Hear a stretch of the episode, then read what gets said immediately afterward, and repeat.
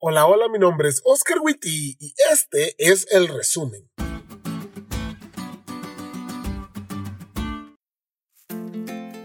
Feliz sábado, amigo. Esta semana ha sido muy interesante.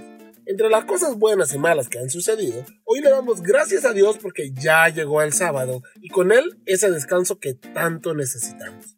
Y junto con el sábado llega también el resumen de la lección de esta semana, cortesía de nuestro buen amigo, el pastor Joshua Reyes.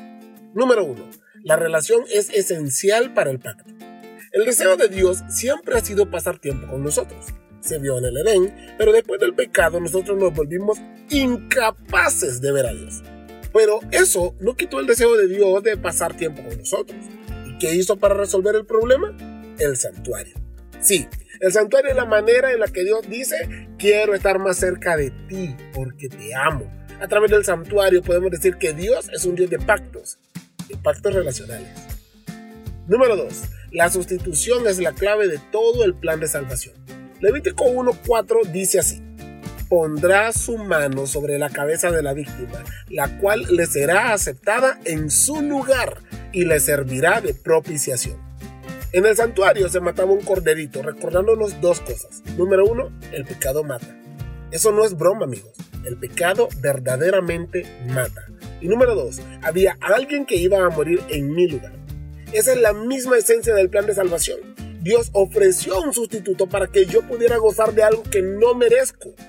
Vida. Gracias a Dios por el sacrificio sustitutivo de Jesús. Y número 3. El ministerio de Cristo no solo fue en la tierra, también es en el cielo. Aunque el santuario terrenal ya no está aquí, este santuario era una sombra, una parábola, un modelo a escala del que está en el cielo. Ese es el importante. Allí no hay un corderito que hay que matar todos los días, allí está el Cordero de Dios que quita el pecado del mundo. Allí no hay un sumo sacerdote falible que debe pedir perdón aún por sus propios pecados. Allí está Jesús, el perfecto, que puede interceder por ti y por mí. Su labor en el santuario celestial es tan importante como su vida, muerte y resurrección. Y qué bueno que tenemos un abogado en el cielo, un intercesor ante el Padre, un amigo en el juicio. El santuario terrenal nos dejó grandes lecciones, pero Pablo no se equivoca. El nuevo pacto es mejor, porque ya no vemos a través de símbolos, vemos al que simbolizaban todos los tipos del santuario, a Jesús, el Jesús divino humano en el que podemos encontrar nuestra salvación.